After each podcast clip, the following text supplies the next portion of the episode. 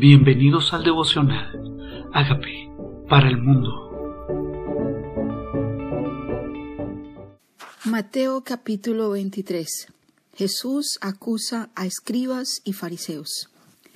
Entonces habló Jesús a la gente y a sus discípulos diciendo, En la cátedra de Moisés se sientan los escribas y los fariseos.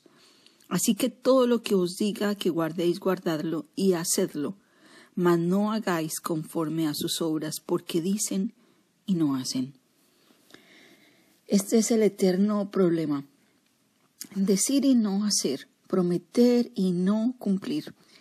Y en el caso de los fariseos se sentaban en la cátedra de Moisés. ¿Qué significa? Que eran los que estaban encargados, como si fueran los doctores, los abogados del momento, en dar las instrucciones específicas de lo que la ley decía. Dice, haz lo que ellos dicen. O sea, en ninguna parte me está diciendo que no haga lo que está escrito en la palabra. En ninguna parte me dice que, que está abolido lo que está escrito en Moisés. Dice, hazlo. Haz como ellos dicen. Hacerlo. Mas no hagáis conforme a sus obras porque dicen y no hacen. Podríamos ser nosotros de aquellos que decimos y hacemos. Dice, porque atan cargas pesadas y difíciles de llevar y las ponen sobre los hombros de los hombres, pero ellos ni con un dedo quieren moverlas. ¿Cuáles serían ese tipo de cargas? Cargas espirituales, leyes estrictas que ellos tal vez no querían hacer, pero seguían enseñándolas e imponiéndolas a las personas. Dice, antes hacen todas sus obras para ser vistos por los hombres les interesa más la apariencia, cómo lucen, si lucen religiosos, si lucen espirituales, cómo es su lenguaje delante de las personas. Dice, pues ensanchan sus filactelias y extienden los flecos de sus mantos y aman los primeros asientos en las cenas y las primeras sillas en las sinagogas y las salutaciones en las plazas y que los hombres le llamen rabí, rabí. ¿Qué es lo que ellos dice aman? Ensanchan su filatelia, aman los primeros asientos. ¿Qué está hablando con ensanchar las filactelias? Las filactelias son las cajitas donde van las palabras, la palabra de Dios escrita en Deuteronomio, que se ponen cajitas en los brazos, en la frente, en el pecho.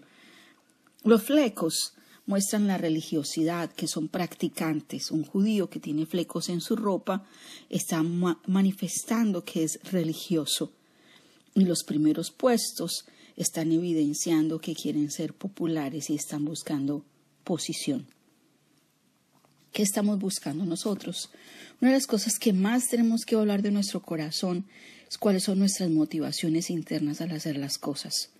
Cuáles son los propósitos. Es que amo a Dios y amo su palabra y por eso la enseño o por eso la hablo. O en el fondo de mi corazón simplemente es por aparentar ser religioso. Y aquí está el hacer el obedecer, el corazón limpio, las actitudes correctas, las motivaciones correctas. Dice, aman que los llamen rabí. O sea, quieren posición, quieren nombre, quieren prestigio, quieren popularidad. Eso es lo que están amando. Dice, pero vosotros no queráis que os llamen rabí, porque no es vuestro maestro, el Cristo, y todos vosotros sois hermanos. Vuestro Maestro es el Cristo, o sea, el Mesías, y nosotros somos hermanos. Entonces, si todos somos hermanos y todos somos hijos del mismo papá, no necesitaríamos ese tipo de títulos, unos entre otros, títulos religiosos, que simplemente por ser más populares o ser más notorios hacen que las personas honren unos a otros. Y dice, y no llaméis Padre a vuestro a nadie en la tierra, porque uno es vuestro Padre, el que está en los cielos. O sea, el Maestro es Cristo y el Padre es nuestro Padre celestial. O sea, que no llamemos Padre a ningún religioso aquí, ni llamemos Rabí a ninguno, ni no deberíamos llamarnos ni obispos, ni apóstoles, y una serie de nombres que en el delante de la presencia de Dios dice todos somos hermanos y Él es el único Padre nuestro. Y dice, no seáis llamados maestros, porque uno es vuestro maestro, el Cristo. ¿Quién es el Cristo sino el Mesías cuando reconozco a Jesucristo como mi Señor? Él es mi Maestro. El que es el mayor de vosotros sea vuestro siervo, porque el que se enaltece será humillado, y el que se humilla será enaltecido. O sea que Dios me invita a mí a servir. Me invita a que si quiero ser el mayor, debo estar en posición de servicio, no en posición de notoriedad. Se nota quién es quién por la manera de servir, no por la silla en la que está sentado. El que se enaltece será humillado. Y tenemos que mirar si nuestra actitud es de humillación o de enaltecimiento, porque Dios sí evalúa nuestro corazón. Mas hay de vosotros, escribas y fariseos hipócritas, porque cerráis el reino de los cielos delante de los hombres, pues ni entráis vosotros, ni dejáis entrar a los que están entrando. Cuando nosotros estamos impidiendo que la gente entre, cuando nos oyen hablar y no hacemos, cuando lucimos, cuando aparentamos. Por eso aquí habla de hipócritas. Hipócrita es el que luce pero no es. Entonces eso hace que la gente no quiera conocer al Señor porque nuestras acciones no se refleja Cristo. Y entonces les impedimos que ellos también quieran conocerlo porque deben de pensar que ser religioso es ineficaz. Y por eso lo más importante no es ser religioso, sino ser espiritual. Y una persona espiritual es alguien que está lleno y controlado por el Espíritu Santo. Hay de vosotros escribas y fariseos hipócritas, porque devoráis las casas de las viudas y como pretexto hacéis largas oraciones. Por eso recibiréis mayor condenación. O sea que se visitaban las casas de las viudas. ¿Con qué pretexto? para devorarlas. Dice, devorar las casas de las viudas. O sea, tomar provecho de las personas en necesidad. Dice, hay de vosotros escribas y fariseos hipócritas, porque recorréis mar y tierra para hacer un prosélito, y una vez hecho le hacéis dos veces más hijo del infierno que vosotros. Hmm. ¿Qué significa eso? Que podemos ir hasta el extremo del mundo a ganar un discípulo, pero lo estamos haciendo de seguidor nuestro y no hijo de Dios, porque sigue siendo hijo del infierno. O sea que lo estamos extendiendo nuestro reino y no al reino de Dios. Hay de vosotros guías de ciegos, guías ciegos, que decís, si alguno jura por el templo no es nada, pero si alguno jura por el oro del templo es deudor, insensatos y ciegos, porque ¿cuál es el mayor, el oro del templo o el que santifica el oro? O sea que el que santifica las cosas es el Señor. Lo valioso no es tu oro, ni tu ropa, ni tu casa. Lo valioso es quien santifica tu vida. Porque es santa tu casa, no por lo que posee, sino donde habita Dios. Tu cuerpo, lo valioso de tu cuerpo es que habita ahí, no qué cartera luces, qué joyas tienes. Nosotros somos el templo de Dios y lo valioso es el que santifica nuestra vida, que habita en nosotros. También decís, si alguno jura por el altar no es nada, pero si alguno jura por la ofrenda que está sobre el altar es deudor. Necios y ciegos. O sea que las personas acostumbraban a jurar por la ofrenda. Procuraban a pensar que era mayor el oro que el que, el que lo santifica. Dice, ¿quién es mayor? Dice, pues el que jura por el altar, jura por él y todo lo que está sobre él. Y el que jura por el templo, jura por él y por lo que en él habita. Si el que jura por el cielo, jura por el trono de Dios y aquel que está sentado en él. Entonces estos juramentos era buscando, a ver, ¿por qué juro? Por algo mayor, por algo grande, por algo valioso. Juro, nosotros decíamos, juro por mi madre, juro por está diciendo, no, no, no hagas, es más, en Eclesiastés me invitan a hacer juramentos. Hay de vosotros, escribas y fariseos hipócritas, porque diezmáis la menta, el eneldo y el comino. Imagínense ellos cogiendo menta, hoja por hoja, para sacar el diezmo de la menta. El eneldo, el comino, el comino es bien pequeño y contaban comino por comino para sacar el diezmo del comino para ser exacto. Dice, diezmáis la menta, el eneldo y el comino, y dejáis lo más importante de la ley, la justicia, la misericordia y la fe. Y aquí está el Señor Jesús resumiéndome lo que importa. La justicia. Hago justicia. Hago misericordia con los demás. Tengo fe. Tengo fe. Dice, esto era necesario hacer sin dejar de hacer aquello. ¿Cómo así? Es necesario diezmar sin dejar la justicia, la misericordia y la fe. Dice, esto era necesario hacer sin dejar de hacer aquello. Jesús no está aboliendo el diezmo. Desde el comienzo dice que hay que hacer lo que la ley dice, pero hay que obedecer lo que los fariseos dicen, aunque no imitemos lo que ellos hacen. Guías ciegos, que coláis el mosquito y traigáis el camello.